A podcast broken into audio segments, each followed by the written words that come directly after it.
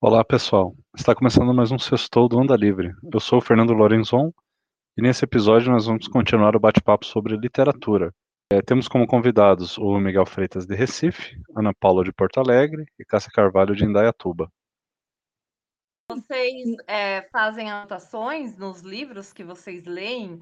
É, o Miguel ele começou a falar ali, eu imagino que ele faça. Dobra eu, faço, eu dobro as páginas, eu rabisco. Antes eu rabiscava só com lápis, atualmente eu já estou fazendo também de caneta. E aí, assim, meus livros eles ficam imprestáveis. Agora, por azar, quem, quem, quem pegar um livro meu para ler, eu digo que ele vai ler a edição comentada.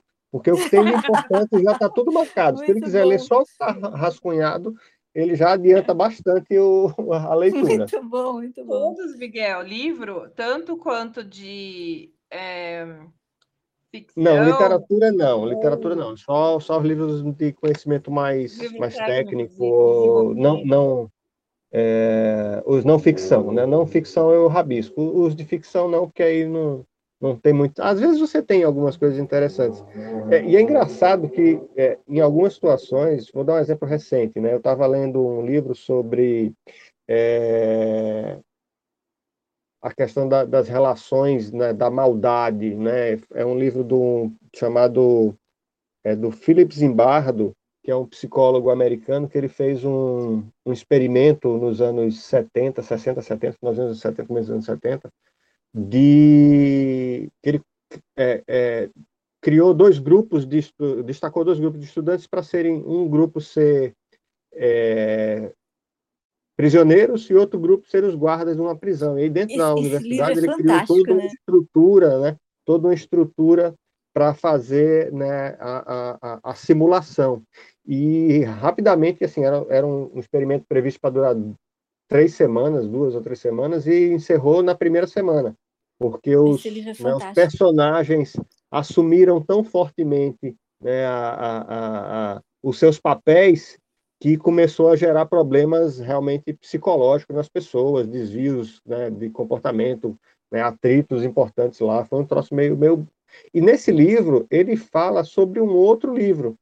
E aí quando você está lendo um livro que ele fala sobre outro, eu geralmente eu pego, já destaco aquele livro, deixo ele do lado assim quando eu terminar esse, esse aqui é o próximo. Por quê? Porque eu, já, você já tem uma leitura complementar daquele conteúdo e ele, você vai, vai, expandindo ele. Aí esse segundo livro, eventualmente, ele pode fazer referência a um terceiro. Aí eu vou lá e já pego. Então, às vezes eu encadeio dois, três livros sobre o mesmo tema para meio que fazer e abarcar o conhecimento que está muito próximo sobre o mesmo tema. Né? Então, isso, isso, é, isso é interessante, é quando você começa a fazer, juntar esses, juntar esses caquinhos. Né? Isso responde uma pergunta que você tinha feito tá, lá atrás. Como é que você escolhe os seus livros que você vai ler?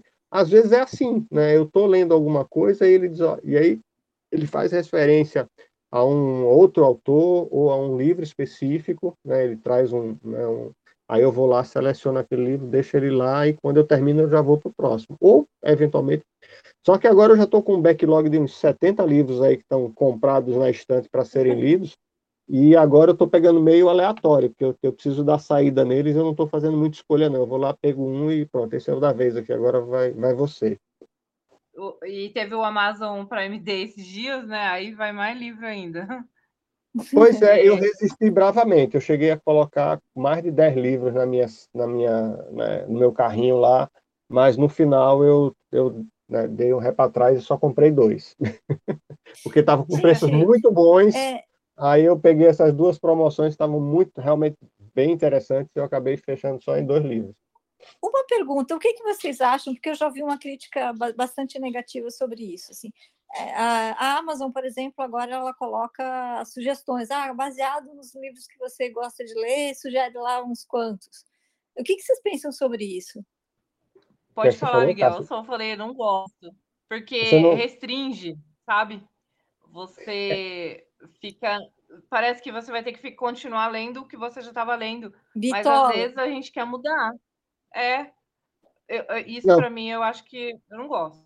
Perfe... Bom, esse é, esse é o. Eu, quando eu escrevi sobre isso na, na, num artigo lá do. Acho que foi o meu primeiro artigo pro, pro Onda Livre. Né?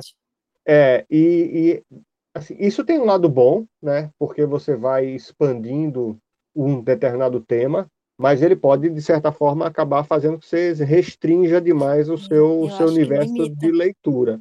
Mas eu gosto disso, é. porque às vezes você se depara com, com livros realmente que você não, não tinha não tinha se tocado nem sequer para a existência deles. E, novamente, vai depender muito do quanto você quer se aprofundar naquele assunto. Às vezes, as, as, as conexões fazem todo sentido. Só que eu tenho por hábito, na Amazon, ler os comentários do. Uhum, da, eu faço a pessoas. mesma coisa. É. Eu leio três, quatro comentários para ver se vale a pena, porque às vezes Sim. você pega um, um, um, livro que você acredita né, que seja muito bom, mas quando você vai ver o que as pessoas estão falando sobre aquele livro, aí você diz, cara, não é isso que eu estou querendo, né? Não é esse tipo de, de, de abordagem que eu estou buscando, não é esse nível de profundidade que eu tô, que eu tô pretendendo e nesse até, momento. Miguel, eu, eu procuro escrever também os meus comentários para ajudar, né? Porque, enfim, uh, uma crítica positiva ou negativa de um livro, alguém que vá querer se interessar por ele, se, se lê ou não, eu acho que eu sempre escrevo assim, o que você achou, dou nota e tal, para tentar ajudar nesse processo aí. de, de e seleção. você faz anotações dos seus livros, Ana? muitas anotações, muitas assim, mas não nos livros de literatura, nos livros é, mais técnicos ou, enfim, mas é, uma, é, uma coisa que é, uma coisa que eu às vezes é, que eu já fiz lá atrás e é um hábito que eu que eu preciso retomar. Eu fazia meio que um resumo do livro. Né? Isso eu que eu ia falar, Miguel, agora. Uhum. E, a minha e mãe sempre faz é, em alguns livros eu cheguei a fazer um mapa mental dele, assim, porque os, ele era muito bem estruturado em termos de capítulo, e, e aí eu pegava aquilo ali, eu conseguia montar um mapa mental bonitinho com os temas de cada um deles, aí desdobrava um pouquinho, e aí ficava meio que um resumão do livro visual, assim, é, é um, são algumas alternativas. Só que a aí minha mãe sempre faz um isso. Ela terminou o livro, ela faz um resumão, assim, ela tem cadernos e cadernos de livros resumidos que ela leu ao longo da vida, assim. Acho bem interessante. Ela diz que fixa melhor, assim, escrevendo depois a história. Que legal. Dá para fazer um blog disso, né? Só com, Olha só, né? Que interessante. Ela podia fazer, de repente, um resumo e uma crítica, né? Se é. fosse se ela lidasse Sim, com facilidade é. com o computador, né? Que é, tem várias é. comunidades online é, de sites que fazem isso, né? Que agregam tem, resenhas tem. De, de, livros, né? E, Tanto, e eu vou te falar. E no YouTube também, né? É, e tem, é... Eu acho que incentivou os adolescentes a querer é, ler, porque a gente vê bastante adolescente querendo ler. Adolescente, é, adolescente que eu digo ali, o pessoal está na fase de escola, escolar ali, né? Tudo. Eles estão é, querendo bastante é, ler bastante, e eu acho que foi esses blogs mesmo que acabou incentivando. É o que a gente tinha falado lá no início. Dentro da nossa, da nossa família, da minha família, assim, por exemplo, do meu círculo, não tem ninguém que fala de leitura, mas quando você está no círculo em que todo mundo fala de leitura, igual no nosso grupo mesmo, todo mundo fala de leitura, o que que. Aí a, a gente fica assim, nossa, eu preciso ler também, eu quero ler, eu quero aprender, sabe? vai incentivando as pessoas. E eu acho que esses blogs acabou ajudando bastante nisso, viu? E YouTube também. Eu YouTube acho. eu tenho visto, é, até quando eu quero ver alguma crítica e tal, já sei um ou outro é, é, pessoa lá que comenta determinados livros que eu já vou ali para ver o que, que, eles acharam, o que, que eles pensaram, o que, que, que eu devo esperar daquele livro. Não, existem, existem alguns, alguns canais em que o pessoal faz o resumo, inclusive resumo animado né, do livro. Tem um, um canal bem interessante, que eles fazem uns resumos bem legais. E aí, novamente, você, no desconhecimento total do que você vai tá se deparar, às vezes, né, visualizar um, um resumo desse é interessante para você ter ideia do que do que está no conteúdo. Obviamente, o resumo ele, ele é o resumo, né? para você entender muitas vezes a, e ter profundidade no conhecimento que você vai obter dentro daquele, daquele livro, se for um livro não, de não ficção, realmente a leitura ela passa a ser indispensável, por mais que o resumo ele seja interessante, mas a, a, falta muita coisa, né? Tem muita nuance que, você, que se perde porque não dá para abordar tudo no, no resumo. Às vezes coisas que para você é importante, né? quando você compara com o que o cara resumiu, é, eu já me deparei com essa situação. Eu, eu li um livro todinho, e aí por acaso eu me deparei com um resumo dele na internet. Tem um monte de coisa que o cara colocou lá que para mim não era tão relevante assim, e pontos que para mim foi muito mais é, significativos, o cara sequer abordou. Então, vai ter essa, mesmo, essa né? situação. É. Né? Interessante, é. E, e, gente, ler o livro e ver o filme, ver o filme ler o livro, o que, que vocês acham? Vale a pena os dois? Ou o filme acaba estragando o livro? É, um complementa o outro? O que, que vocês pensam sobre isso? Porque tem acontecido muito, né, de, de filmar, filmarem livros aí. É, eu, eu só tenho essa experiência com o Código da Vinci. Eu acho que é o único livro que eu li e que virou filme depois. Eu não, não lembro de nenhum outro que eu tenha lido e tenha virado filme, isso, não. Isso acontece muito, muito comigo e eu sempre acabo ficando um pouco decepcionada com o filme, né? Porque, como acho que eu já falei isso, eu sempre roteirizo na minha cabeça, eu é, imagino personagens, imagino cenários e tal, e aí quando vai sair o filme, puxa vida, não foi nada disso que eu imaginei, eu não imaginei assim, eu não vi esse personagem assim, então sempre acho, sempre, sempre saio um pouco decepcionada do filme, é, Mas tem em relação ao livro.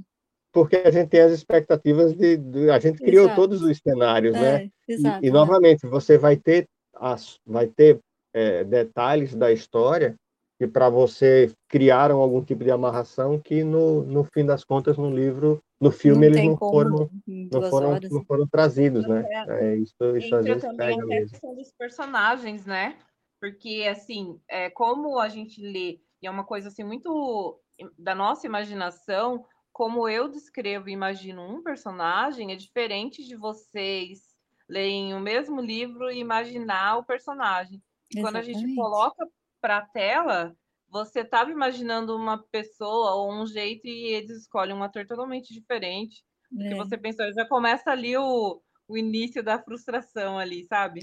Mas, então... mas sabe que já, já me aconteceu de, por exemplo, ver um filme achar interessante, querer me aprofundar na história e daí ler é, o livro. Isso que eu ia falar. Tem aquele, tem as séries também agora que estão fazendo base... bastante séries agora baseadas nos bastante, livros também, né? Bastante. Uhum. Aí acaba incentivando também a leitura também, né? É, é importante, verdade. eu acho. Eu acho que é importante. Tem gente que não vai ler o livro mesmo, é, não vai querer ler o livro. É, só acho isso uma pena. A pessoa só vê o filme é. e não acabar não lendo o livro, né? Que às vezes é um, é. um livro importante eu acho que vai, é importante assim, ao contrário, você primeiro vê o, o filme e depois lê o livro. Porque se você lê o livro primeiro e depois for ver o filme, você vai se decepcionar na maioria é, das vezes. É, é verdade, tem razão. Faz sentido. Eu, eu, eu penso dessa forma. E... Tenho uma opinião, deixa eu só complementar.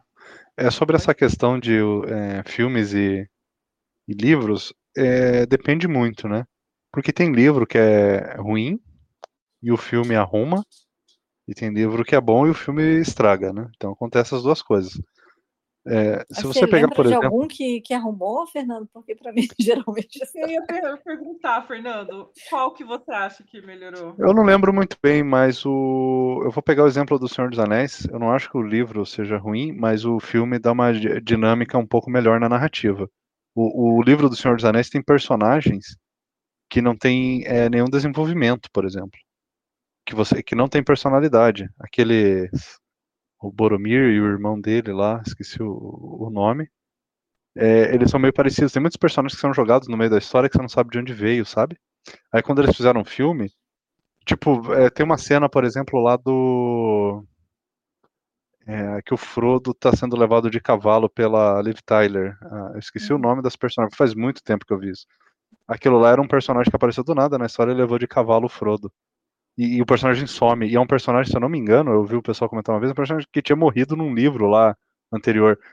Então é realmente bagunçado. E o filme pegou, colocou um personagem que é um do, dos, dos principais. Do, casting, principal, né? do, do principal para fazer uma missão importante. Então deu mais relevância pro personagem. Hum. Personagens que, não, que tinham umas falas todas desconexas, eles tiraram, eles melhoraram a, o arco da história de outros. Então realmente deu uma melhorada. Não vou dizer assim que o filme é melhor e que o livro é ruim, não é isso. Mas o filme deu uma organizada na narrativa. E, e é bem menos cansativo do que o livro, porque eu tentei ler o livro e não consegui. E o filme eu assisti Olha. e eu consegui assistir. Um que estragou, é, um exemplo que eu consegui ver o filme, ler o livro, foi o próprio Harry, Harry Potter mesmo, né? Na adolescência eu cheguei a ler, é, bem no início lá, e os três primeiros livros eu li, eu acho que eu assisti os três primeiros filmes também. E o filme tira muitos detalhes, não é ruim o filme, tá? Comparado com o livro. Não são obras-primas também, porque é feito para criança e adolescente. Mas assim, o filme teve que cortar cenas para enxugar, né? Porque o, o a história tem que ser menor. E ela tira um pouco a profundidade do, do, da lamentação lá, por exemplo, do Harry Potter com os pais dele e tal. Tem, é, é muito encurtado isso. Assim, o, o, o, Harry praticamente não sente que os pais dele são é, tão ausentes, né? Que morreram e tal, assim, meio que passa por cima, sabe? É, então, desses detalhes, desses são os que eu lembro. Uhum. É, acho que o Senhor dos Anéis é bem lembrado mesmo, porque é, foi muito bem feito mesmo o filme, e o livro é difícil de, de, de pegar, assim, é, realmente, é, tem que ter um, fazer um esforço, assim, não, vou ler, porque é uma obra, é, um clássico importante e tal, mas eu, eu gostei. É, eu estou devendo todos os Harry Potter e o Senhor dos Anéis. Eu, Harry eu, Potter eu não li também. Nunca Aí já li não era mais no meu tempo, né? Já, é... já, já tinha passado bastante daí ah, não. Passou da idade, eu não, nunca tive interesse, não. Mesmo os filmes. Eu gosto. E eu, nunca... eu gosto. E eu, as crianças aqui também gostam também. Eu acho que foi um marco ali na literatura uh, infanto-juvenil, sim. Até hoje, né? Eu acho que desperta ali despertou bastante o interesse pela leitura, eu acho. o meu filho, o meu, meu filho, meu sobrinho está com 27 anos, ele começou a ler, foi com o Harry Potter mesmo. E aí ficava naquela expectativa de sair o primeiro, né, sei lá, o segundo, o terceiro, o quarto, que, que foi saindo um por ano, uma coisa assim. E acho que ele era adolescente, de, sei lá, 10, 11 anos. E, e ele ficava naquela expectativa, né, de ah, vai sair o próximo livro e tal. Pode ser. Mas eu acho que tem uma questão desse livro, filme também, igual o Fernando ele citou, que é assim, uh, tem alguns livros que eles é muito grande, eles tentam resumir muito num período muito curto uhum. do, do de filme. E quando, igual no Senhor dos Anéis, se eu não me engano, foi um dos primeiros filmes que foi longo, assim, né? Passou de duas, três horas ali de filme, né? E são três, né? Três era menos tempo, era uma hora e meia uhum. no máximo. Aí agora tem bastante, igual nos últimos mesmo, eles. É, igual do Harry Potter, o último, ele é grande, mas ele é, é cortado lá em duas partes. Então você uhum. teve dois, dois filmes ali de mais de duas horas ali. Então eu acho que pega bastante, pega mais coisas do, do livro do que é, não deixa tão, tão solto assim. Então acho e nesse sentido os seriados também têm ajudado, né, Cá? Seriados também, igual aquela Porque da Anne. Dá para elaborar melhor, uhum. Isso. É. Tem um seriado acho... na Netflix, é N, N Wiri, alguma coisa assim. E ela, eu vi o seriado e eu gostei. E eu, várias, várias adolescentes, minhas afilhadas, que eu, eu tenho três afilhadas, e as três adoraram e querem o. Continuar duas delas, as historinhas. Querem, ver, querem um livro porque assistiram a série, gostaram da série, querem ler o livro, os livros também. Então é importante isso, sabe? Para incentivar eu acho que acaba incentivando mais do que não incentivando o hábito da leitura. Essa dos Como seriados. Não, Pode só falar. rapidinho. É, essa dos seriados é realmente muito bacana, né? Esse formato novo. Fugiu um pouquinho da, da parte da literatura, mas tá, tá conectado. Porque dá uma uma respirada muito nessas produções hollywoodianas, porque eles precisam resumir em duas horas o filme, um filme aí de Hollywood, uhum. uma história, né, que às vezes é muito densa, principalmente quando é uma uhum. adaptação de um livro, e precisa sempre custar muito caro, precisa ter duas horas, precisa ser algo bombástico, e daí chega às séries, você consegue fazer com, eu acho que, tipo assim, um décimo do, do valor do filme, e uma série que vai ter 10 episódios. No total é. custa, digamos assim, um milhão de dólares por episódio. Se tiver 10, 10 milhões. Um filme custa 100, 200 para produzir. Sim. Então, fica barato, dá para contar uma história longa, dá para se aprofundar. Dá trabalhar os personagens, né? Dá, dá para trabalhar os personagens.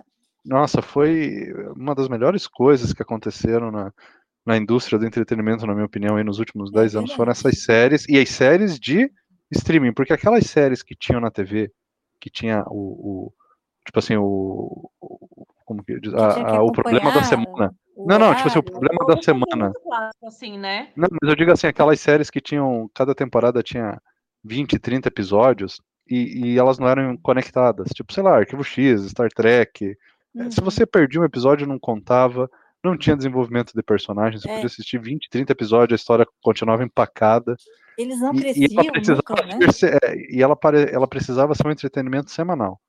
Então ela não progredia. E agora no streaming começaram a fazer séries que tem uma continuidade, né? Então você começa a assistir, ela é um filme, é como se fosse um filme longo. Isso é muito bom. É, as e histórias melhoraram. Vai, vai, crescendo, vai se aprofundando, vai é. modificando, diferente do. Isso, e atendendo nichos. Pô, você tem história de ficção científica, aí tem outra de. É, sei lá, de é, terror, drama, aí tem outra de romance, drama, isso. Isso, tudo, conseguem fazer tudo com, com valor baixo e tal. Muito bacana isso. E, e realmente a adaptação né? fica melhor. E, isso. e tu vê que de todos os países, realmente, fugimos um pouquinho do assunto, mas assim, tu, a gente consegue ver realidades de outros países que a gente não chegava na gente, né?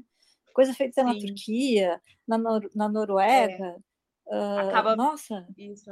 A gente acaba viajando, né? Conhecendo outras culturas, tudo. E antes e era outras muito formas de, de contar a né? história, né, né cara? Outras formas é. de contar a história. A gente via muito Hollywood, né? É, é. A gente muita coisa do é, em língua espanhola uh, que, que a gente que não chegava para nós. Então acho que são formas de, diferentes. A gente consegue observar que eles têm outro, outra dinâmica e tal do que as coisas de Hollywood que, tavam, são muito comerciais, né? É, e acaba quebrando muito preconceito, né? Uhum. Tudo assim muito que a gente tinha e começa séries, começa a ver séries assim e vai quebrando isso. É, voltando ali nos livros, eu gostaria de perguntar para vocês quais são os é, autores favoritos de vocês e por quê.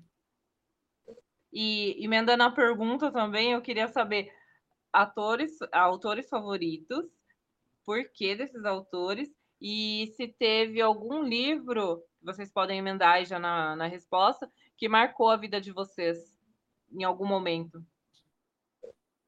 Olha, eu vou. Eu, eu não consigo ter um autor favorito. Assim, parece tinha... traição, né, Miguel? Se a gente for falar um autor, parece traição. Não, assim, não, a questão é que assim, eu leio tanta coisa diversificada que eu não consigo um... nem chegar não, eu vou citar, mas eu, eu vou sentir que eu estou traindo os outros que eu gosto muito também.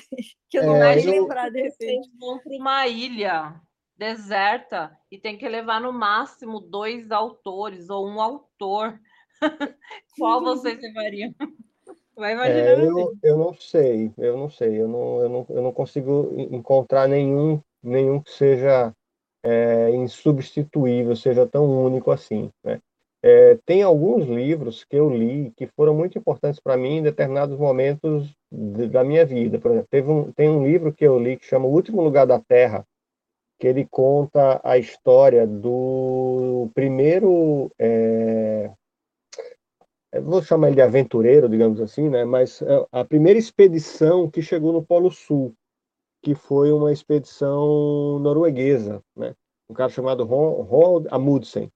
E aí ele traz esse livro, ele conta o paralelo da, de, dessa expedição do Amundsen, que chegou no Polo Sul, foi, voltou e, né, e não teve problema, com uma outra, uma outra é, expedição de um inglês, né, chamado, era um, um, um capitão, se não me engano, chamado Scott, em que o cara também chegou, só que ele chegou, sei lá, duas semanas depois que o cara, isso eu estou falando, falando no começo dos anos 1900, né, primeira, primeira década do século passado ainda, 1900 e pouco.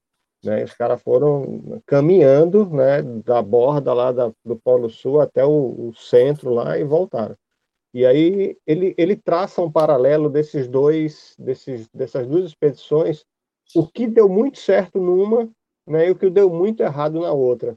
Então você tem aí dentro do livro você tem exemplos de liderança, de planejamento, né, de, de é, resiliência, né, de comportamentos em, é, de, de é, trabalho em equipe. É um, é um livro quando você aborda, né, faz essa leitura com essa com esse viés um pouco mais corporativo, que foi o que eu estava né, acabei encontrando nele na época, é um livro muito interessante. É uma pena que é um livro que está fora, fora de catálogo, ele não tem mais. E o que eu tinha, eu, eu tive, dei o azar de emprestar para um amigo e nunca mais voltou.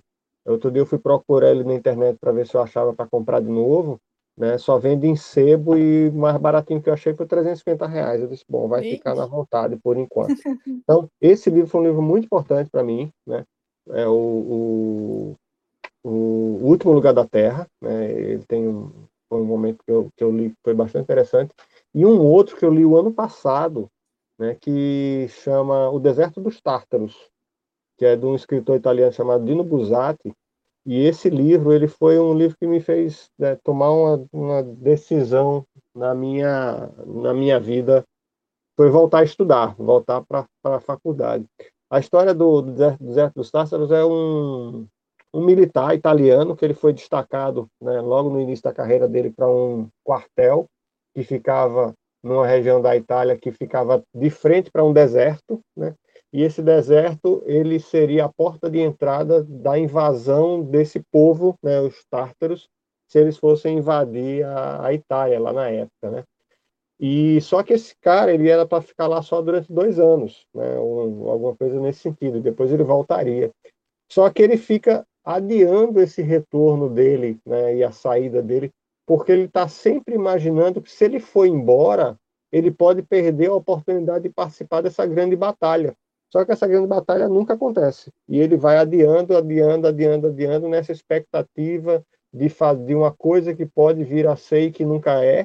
E ele acaba né, perdendo, digamos assim, a vida dele nessa expectativa de alguma coisa. Então, ele é assim, foi, é, foi uma, uma, mensagem importante para mim, é, tome as decisões e, e, e realize, né? Não fique esperando as coisas acontecerem.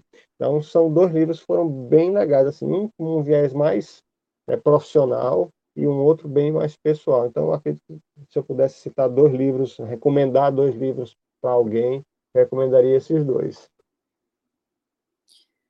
Bom, eu como autores, assim, eu, eu, realmente sou fã dos clássicos russos, assim, Tolstói e Dostoiévski, especialmente pela forma com que eles dissecam a, a alma assim do, do, do, do, ser humano, os sentimentos, as emoções, é, como eles caracterizam os personagens é, e que a gente consegue trazer para a nossa vida, né, e, e apreciar. Uh, gosto muito do Kafka, da forma com que ele escreve e coloca situações é, absurdas, assim, que de repente você tem que lidar com uma situação completamente inusitada e bizarra, assim, é, do nada e, te, e, coloca o personagem naquela situação e, e, e como aquilo traz para a gente é, crescer e, também vivenciar aquilo junto com o personagem. Mas, assim, eu sou muito, muito, muito fã dos, dos autores é, latino-americanos do realismo fantástico, especialmente Gabriel Garcia Marques, assim, que acho que é o meu grande autor. É, e citaria três livros principais dele: é Do Amor e de Outros Demônios, uh, 100 Anos de Solidão, e o livro que eu acho que é o livro da minha vida, se eu tivesse que, que, que dizer assim, não, esse livro aqui fez, fez é, para mim, se destacou de forma imensa, assim, é O Amor no Tempo do, o amor no tempo do Cólera. Uh, porque eu acho assim a forma com que ele descreve sentimentos e emoções e é uma história de amor tão linda, assim, tão, tão profunda, tão bem desenhada pelo autor, que é, eu acho fascinante. Eu já li umas quatro vezes ao longo da minha vida. Cada vez que eu leio, eu interpreto de uma forma diferente. E, e cada vez que eu, eu acho que me acrescenta mais coisas. Então, acho que esse é o grande o grande lance assim dos clássicos eles é, conversam com você de formas diferentes nos diferentes momentos em que você tá vive né então é o meu autor é, é, é, o Gabriel Garcia Marques, sem dúvida. E o livro é O no Tempo do Cólera.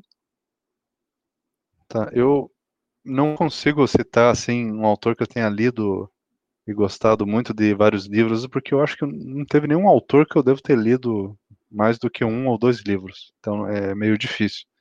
Mas eu vou citar, então só livros, né? O autor em si não é tão relevante.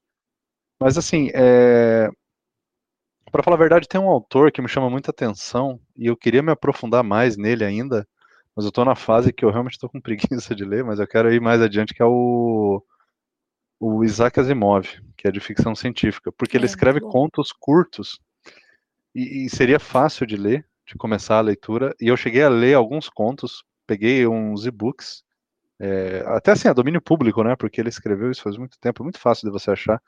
E eu li e gostei bastante de alguns contos. Fiquei de ler A Fundação, só que eu não consegui achar. É um livro gigantesco, de vários volumes, é uma história bem longa. É, dizem que é um dos principais trabalhos de ficção científica que existe. É uma coisa que foi escrito lá na década de 50 e, assim, influencia. Pegar Star Wars, Star Trek, é, todos esses materiais de ficção científica de hoje, de espacial, né, e talvez até Duna, é, é, tudo bebe um pouco do Isaac Asimov e bebe um pouco dessa fundação. Então, é, uma, é um autor, falando de autor, é um que eu ainda quero me aprofundar mais, mas não li nada ainda muito relevante dele. Com relação a livros, acho que o primeiro grande livro que eu li e adorei e fiquei fascinado foi o Musashi, do Eiji Yoshikawa, muito que é um bom, livro romance da história, né, do é. samurai uhum. Musashi. É, então, é um samurai que é muito famoso, justamente por causa até desse livro. É, é um, é um samurai que ficou muito famoso também porque é, existem muitas peças, né, não só o livro, mas peças, teatro, filmes lá no Japão sobre ele, né, que era um samurai meio rebelde, que vive é, de uma forma bem disciplinada e aos poucos ele vai crescendo, aprendendo. Então é uma lição de vida muito interessante. Ele vai se tornando sábio conforme ele cresce, fazendo amizades e inimizades, né? Enfrenta alguns clãs, alguns inimigos mas ele no fundo segue o caminho dele e acaba traçando né, uma, uma, uma história e uma vira uma, uma espécie de uma lenda.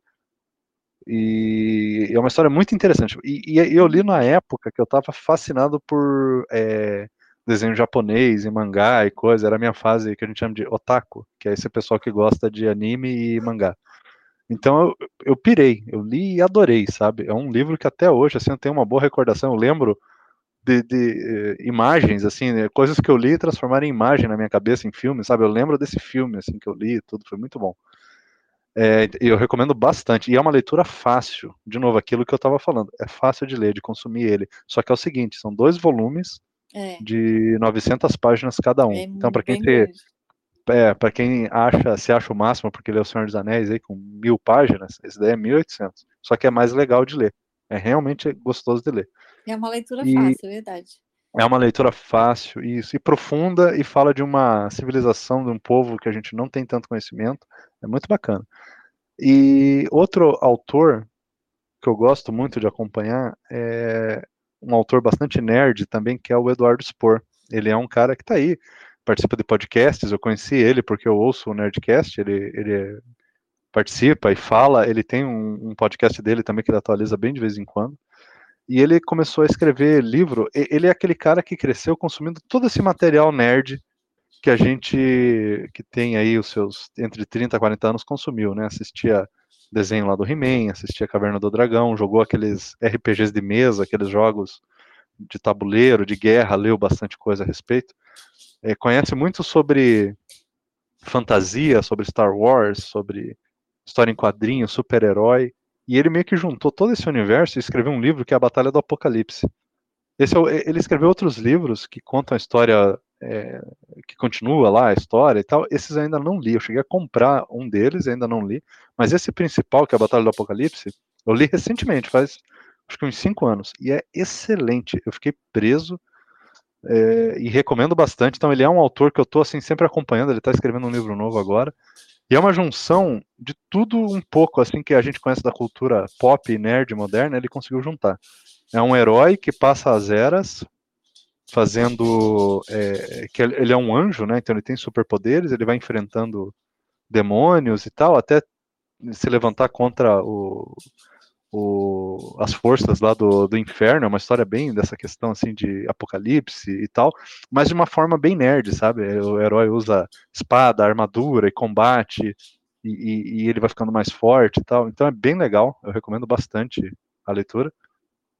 E um outro livro que eu li, que eu gostei bastante dos últimos, foi é, um livro chamado Troia. É, é, deixa eu ver, é Troia, um romance sobre a guerra, acho que esse é o nome do autor Cláudio Moreno. Ele é um professor de português. Já leu?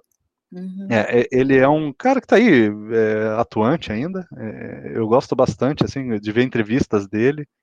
É um cara bem bacana, brasileiro.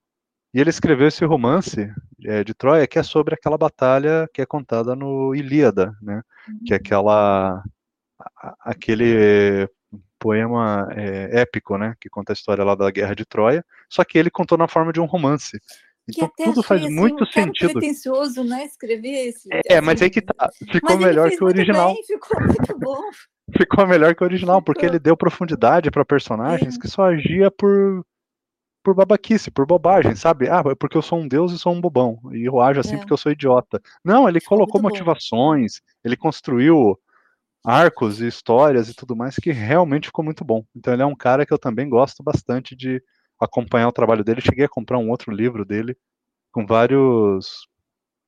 É, é, é um livro de crônicas que ele tinha escrito numa. Acho que num jornal na época, ele compilou na forma de um livro. Eu acho que é Um Rio que saía da Grécia. Eu tenho que lembrar o nome, deixa eu digitar aqui. É, eu acho que é esse o nome, o rio que saía da Grécia, que ele conta várias. É um, é um conjunto de crônicas inspirados na mitologia grega, levando, sabe, um conhecimento para o nosso dia a dia, assim, fazendo analogias e tal. Muito bacana também. Para mim são esses assim, os principais que eu li aí dos últimos anos aí, décadas da minha vida de leitor. Eu vou citar um autor muito jovem aqui do Brasil e que já tem uma produção de, sei lá, uns sete, oito livros, estão muito bem escritos. Não vou dizer que sejam grandes livros maravilhosos, assim, mas acho que vale a pena até para começar a ler. Chama Rafael Montes. Ele, ele tem um, é, um livro que virou seriado, que é Bom Dia Verônica, e são histórias de terror, mas ele constrói muito bem essas histórias. É, que eu acho um autor bem interessante que vale a pena acompanhar assim no, no Brasil. Rafael Montes. Rafael Montes. Legal. Rafael é, com PH. Está na descrição depois esses livros que, e os autores que vocês estão falando para o pessoal que está ouvindo ter a referência ali para buscar depois e pesquisar. É, eu queria que vocês me falassem uns, alguns livros aí que está no radar de vocês para vocês começar a ler. É, uns dois, três livros que está no radar de vocês, assim. Se vocês puderem citar algum. Eu gostaria de começar e citar um. Na verdade, tem alguns que eu estou começando a ler. É, eu gostaria de citar um que é de um amigo nosso do grupo, o Tiago Moreira. Ele é escritor e o livro dele é Zé Calabros na Terra dos Cornos. É um que está no meu radar aqui para mim começar a ler. Tem também. que ler, esse tem que ler com certeza. Você já o Thiago leu, participou já, já dos li. podcasts, né, gente? Vamos Nossa. lembrar, é o Thiago que já participou aqui. Eu comprei Isso. o livro dele, edição física. Comecei a ler, infelizmente, porque eu sou um preguiçoso. Eu parei, mas é, é muito, muito, bom. Eu, é muito bom. Eu li assim. Isso, eu li, eu li tipo um terço do livro e eu fiquei fascinado com a história que ele criou. E, e eu fiquei de continuar. É realmente muito bom. Certo. É, outro livro, Outro livro que tá aqui assim na minha na minha estante aqui, que eu tô lendo agora é Revolução dos Bichos, que é para a gente entrar um pouquinho na parte política. Vocês poderiam citar aí uns dois livros de política aí para o pessoal ler, né? Uns dois livros de política e um, algum que está no radar de vocês aí que vocês gostariam de ler. O meu é a Revolução dos Bichos que eu tô lendo e uma breve história da humanidade, que é longo assim, é, e eu tô lendo os dois juntos.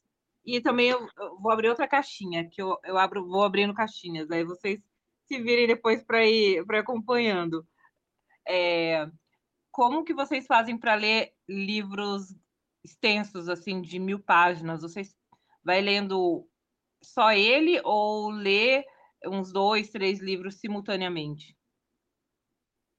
Olha, eu tá, tenho eu vou... toque, assim, eu, eu começo a ler e eu tenho que terminar, então eu não gosto de ficar lendo um, lendo outro, mas eu conheço gente que lê quatro, cinco livros ao mesmo tempo e bem de boa, assim, então acho que cada um tem o seu jeito nesse sentido. Te interrompi, Fernando. É, não, eu ia comentar é, sobre o livro de política. Eu ouvi como audiobook A Revolução dos Bichos, é, em inglês, porque foi o que eu tinha encontrado não foi de forma oficial, é, original, mas eu estava curioso para ver como é que era um audiobook. E esse foi o primeiro assim que eu consegui encontrar para experimentar. E eu gostei bastante. de, de ter consumido como audiolivro, porque eu pude ouvir enquanto eu, tipo, ia pro trabalho, Treinando assim, né? Então, inglês é... também, né?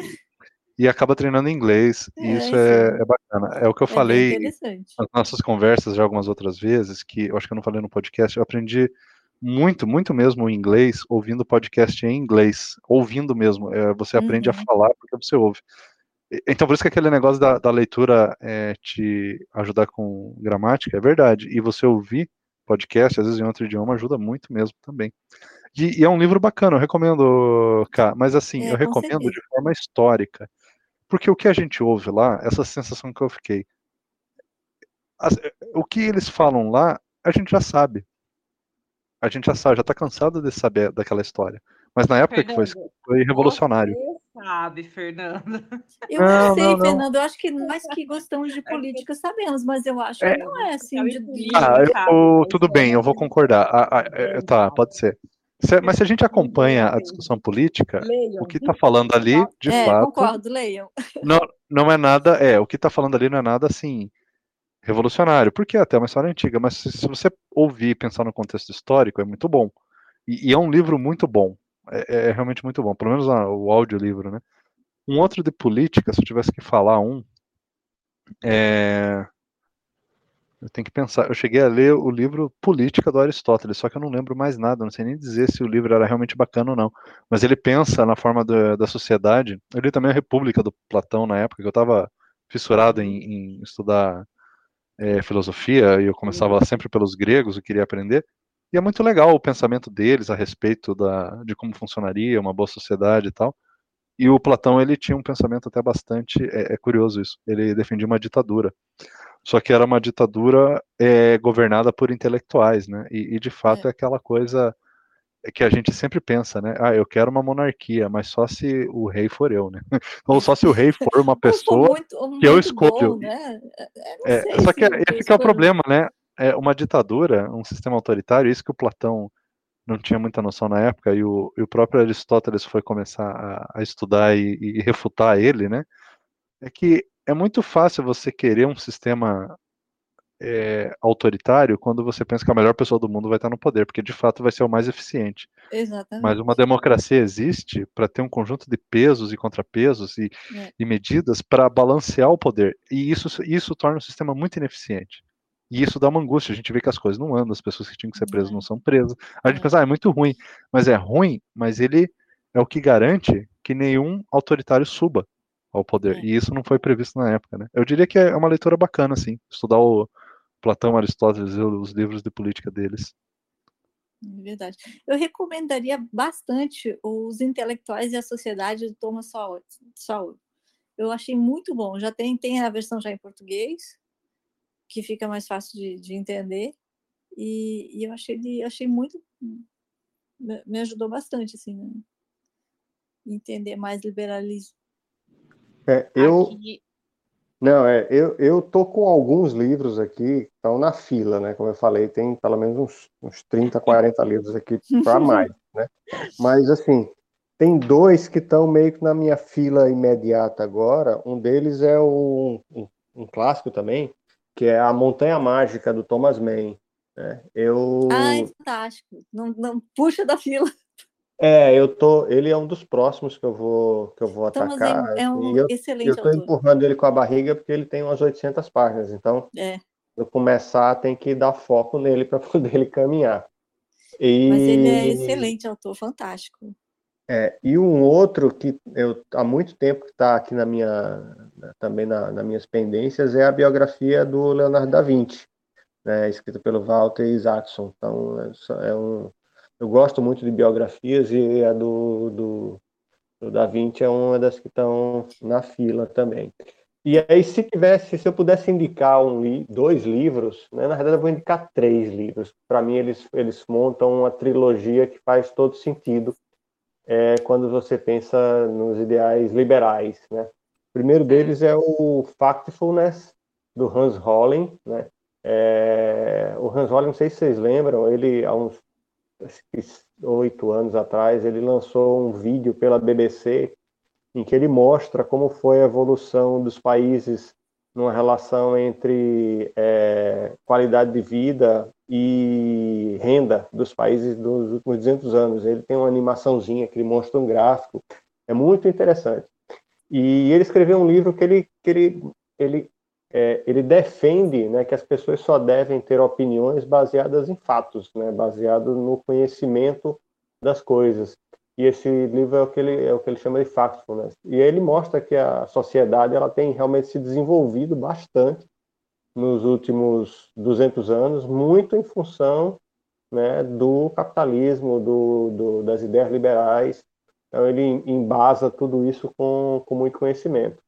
O segundo livro é o, o Novo Iluminismo, do Steven Pinker, que ele conta aí uma, né, ele faz um apanhado também né, do, do, do, dessa questão do, da evolução que a humanidade teve nos últimos 200 anos, é, também reforçando e contextualizando toda a questão da, da, das ideias que deram suporte a isso, são ideias de liberdade, né, de, de cooperação, né, da especialização dos povos, né, cada, cada das pessoas, né, do, de você ter é, é, os, o, o, o, desenvolvimento tendo acontecido com base efetivamente em ideias, né, e só as sociedades que, que priorizaram a liberdade é que acabaram conseguindo realmente se desenvolver.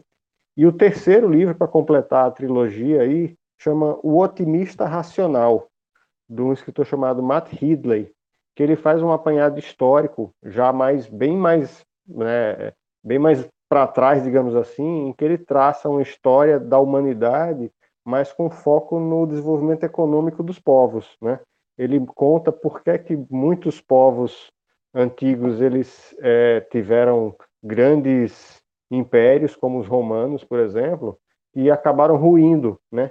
Que foi basicamente na hora que eles começaram a criar complexidades e burocracias dentro da estrutura de controle de poder né, que dificultou a vida do, do Estado, né, começou a, as, as irresponsabilidades fiscais, digamos assim.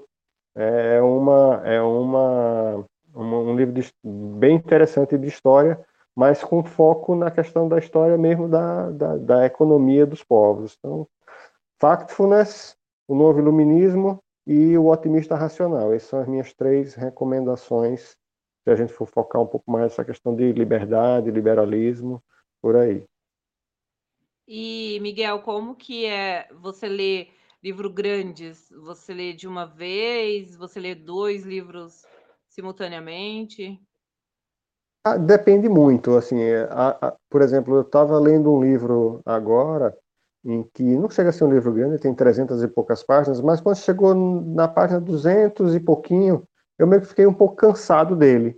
Aí eu peguei um outro livro, um pouquinho menor, né, do, com 200 e poucas páginas, e li ele todo e agora estou voltando para o outro. Então depende muito do tipo de leitura. Às vezes eu pego um livro, leio ele numa sentada, num final de semana, um livro de, sei lá, 150 páginas, 180 páginas, dá para, né, se eu tiver se o tema for interessante, dá para mergulhar nele e no final de semana dá para tirar ele da frente.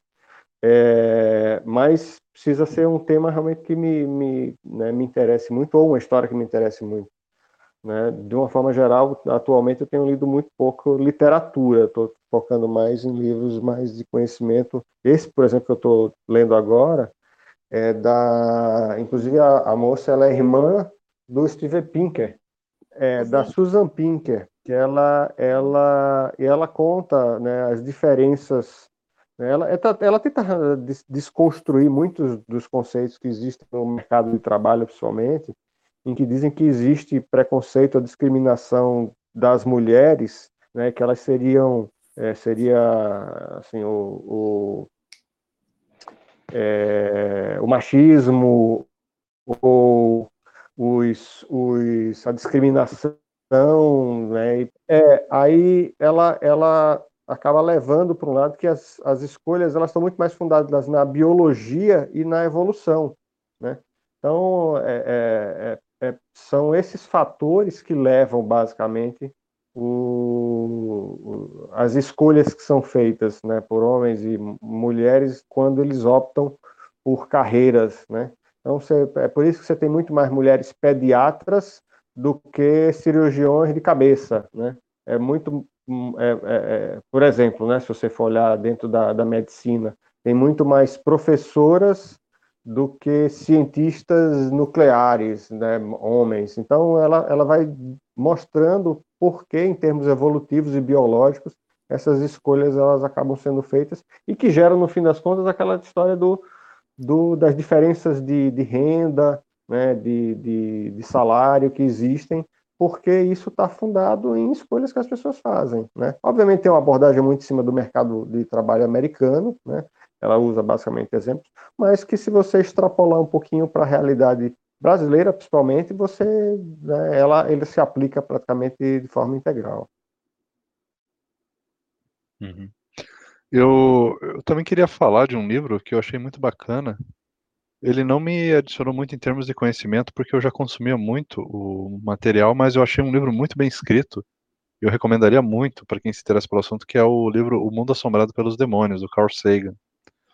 É, e tá aí outro autor que eu recomendaria, né? O Carl Sagan. É Apesar de eu não ter lido nenhum outro livro além desse, eu fiquei de ler outros, eu queria muito pegar e ler, e infelizmente eu não, não fui atrás. Eu acabei não conseguindo achar outros livros dele para comprar na época que eu estava procurando, e passou a fase de eu ler é, o livro. E eu cheguei nessa fase que eu falei da preguiça que eu tenho agora de ler. Mas ele é um cara que eu, eu realmente gosto muito. Ele é muito bom em se comunicar, o livro dele é muito bom. Eu, eu tenho esse livro, né, do Mundo né? Assombrado. É, é, bastante didático, ele explica sobre a ciência, né, de uma forma muito interessante, simples, e é um livro que eu recomendaria, voltando lá no início, né, que a gente falava, né, é, se recomendaria para adolescentes, eu recomendaria esse livro para adolescentes.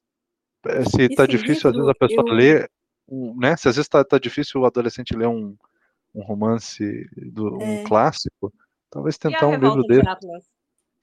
Eu li, é, eu li esse livro, só, só, voltando com o Fernando, uh, na adolescência, esse livro era do meu avô, eu acabei herdando esse mais uns três do Carl Sagan, e, e eu acho que é bem interessante para adolescente, ele é muito didático, né? Não, e acho que ainda está bem, bem atual, até vou dar uma olhadinha de novo, no, se houve muita mudança, mas acho ele é que não, bastante acho que atual. bem atual.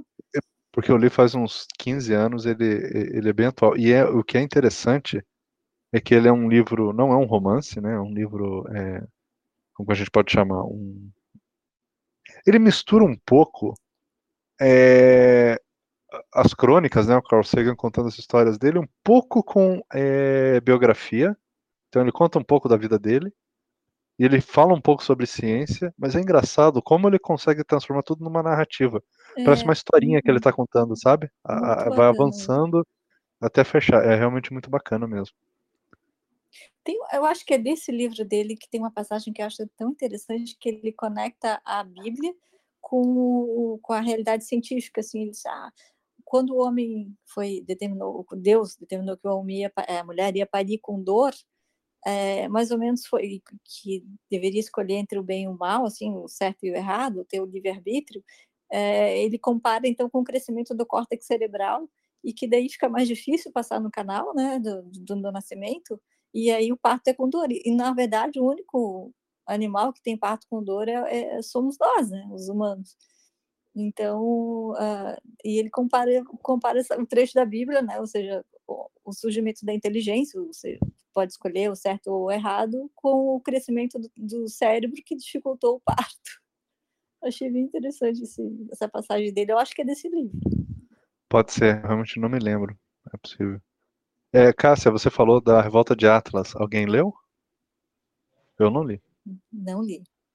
Eu já li, eu já li. É um livro, é uma história bem interessante, né, mas é um livro pesado, assim. Na verdade, ele fica pesado do meio para o fim. Né? Dele, é um livro que tem mais de mil páginas, mil cento e poucas páginas. Então você tem que ter. Ele é dividido em três, três partes, né? Às vezes você compra, pode comprar em três livros ou uma edição consolida os três. Eu tenho a edição consolidada. E ele é um livro interessante, né? ele conta rapidamente o resumo, né, sem dar spoiler, né, mas ele mostra uma distopia em que nos anos, como se fosse os anos 1940, existisse um governo socialista nos Estados Unidos. Né, e isso acaba trazendo consequências para alguns mercados lá. Um deles é o mercado de ferrovias, que era muito forte né, nos Estados Unidos, essa, essa indústria, digamos assim. Né? E, e os personagens eles estão todos envolvidos com esse, com esse ambiente. Então ele traz todas as consequências que os, as ideias socialistas, coletivistas, elas acabam impactando no desenvolvimento dos negócios. Então tem uma tem um, um enredo que gira por aí, né? E vai ter tem um personagem importante lá que é o famoso John Galt, né? Quem é John Galt? Uhum, é o cara que vai, né, digamos assim, dar a solução para essa questão de um jeito meio ortodoxo, mas que resolve. mas é um livro assim, é um livro a história é interessante. Em alguns momentos ele fica ele fica meio meio pesado, assim, você tem que ler com né, principalmente quando tem alguns discursos meio teóricos, né, meio fundamentando as ideias da Ayn Rand sobre né, o pensamento dela, o objetivismo, né, que é, o, que é o, a, filosofia que ela, ela desenvolveu. Eu sugeriria, se alguém quiser começar pela leitura de algum tema da Ayn Rand, em vez de ler A Revolta de Atlas, ler o outro que é A Nascente, né, que em, inglês chama Fountainhead.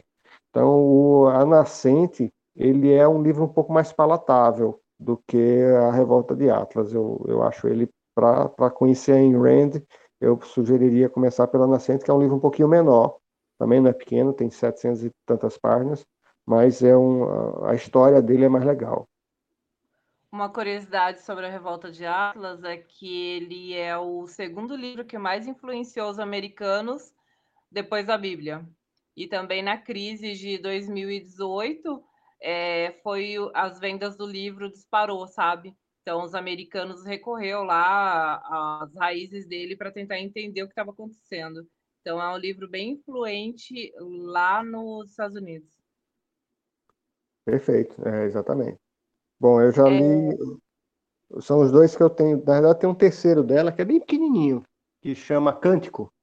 Mas esse é um livro que não tem nem. Acho que tem pouco mais de 100 páginas. Né? Mas esse daí, é a historinha é meio bobinha, eu não, não acho relevante, não. Então, A Revolta de Atlas e A Nascente são os dois livros né, principais aí, quem quiser conhecer a filosofia da Ayn Rand. Certo. E para finalizar aqui, eu gostaria de ver com vocês uma mensagem que vocês gostariam de deixar para o pessoal que está ouvindo sobre a importância da leitura é, enfim, considerações finais. É, eu, eu acho que assim, a pessoa tem que ler. É, e mesmo que não seja um compromisso diário, mas você precisa, é, se você não, não gosta, de, não tem condição de comprar livro físico, que leia o PDF do livro, e leia no computador, leia no, no leia um livro emprestado, mas a leitura ela vai ajudar você a, a expandir né, a sua, a sua, minimamente seu vocabulário, mas dependendo da leitura que você opte por fazer, vai ajudar você a enxergar o mundo com, outras, com outros olhos. Tem muita coisa, muito, tem, tem muito conteúdo importante, interessante que, que pode ser acessado. E se a pessoa tiver um, né, tiver disponibilidade, tiver, tiver condição de acessar bons livros, ela certamente vai estar dando um passo importante no seu autodesenvolvimento. Né? A gente tem que pensar primeiro que a gente tem que crescer a gente para depois a gente poder crescer para fora. Né? Primeiro tem que crescer para dentro e depois você levar esse conteúdo, esse conhecimento que você adquire para a prática, para o seu dia a dia. Acho que a leitura é o, a, a base para que isso aconteça.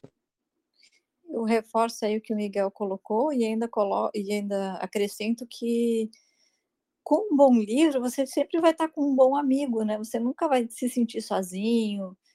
Uh, solitário, deprimido, se você tiver com uma boa leitura do, junto. Então, é um passatempo, é uma distração, é um crescimento pessoal, é, é um aumento de conexões neuronais de coisas que você vai aprender novas. É, o seu cérebro vai estar tá exercitando, né? Afinal de contas, você também precisa ser exercitado. Então, se você está aprendendo coisas novas também, você está treinando o seu cérebro. E, e, e, você nunca vai estar tá sozinho, assim. Isso eu acho muito, muito bacana de, de, de, colocar. Assim, quem tem o hábito da leitura não, não fica sozinho, não fica se sentindo triste ou solitário. É, o que eu diria é reforçar que você tem que ler aquilo que você gosta. É, não, não fique é, acanhado, não fique assim tentando ler uma coisa que as pessoas estão forçando você a ler porque alguém disse que é importante. Pega um assunto que você gosta e procura um autor, procura alguém que gosta daquele mesmo assunto e explore aqueles tipos de livro. É, porque vai, você vai encontrar um livro que cai no seu gosto. Uma hora você vai conseguir pegar e daí daquilo ali você pode expandir naturalmente para várias outras áreas, mas é importante você ler realmente aquilo que te chama atenção. Não tenta ler algo que parece ser muito esquisito. Começa devagarzinho. Se você já leu alguma coisa, começa a tentar é, procurar coisas que dizem, é, que falam de assuntos que você não está acostumado, né? Então, lê muito sobre ficção, começa a ler sobre política ou vice-versa e vai procurando coisas diferentes. Isso aí, legal. É, eu, para mim é assim, a mesma coisa que vocês falaram e reforço que é importante ler. Só ler. É, comecem a ler artigos, leiam livros, sejam pequenos, é, de romance ou de ficção ou de desenvolvimento pessoal, que a gente está numa fase assim, e talvez a, a, primeira vez que a pessoa começa a ler, pega algum livro assim mais técnico, ou também, e é só ler, independente do, do que falem ou de que queiram incluir assim para vocês alguma algum tipo de leitura, uh, leiam, só só ler mesmo. Então é isso, pessoal. Aqui a gente encerra a segunda parte do nosso episódio sobre literatura. Até a próxima.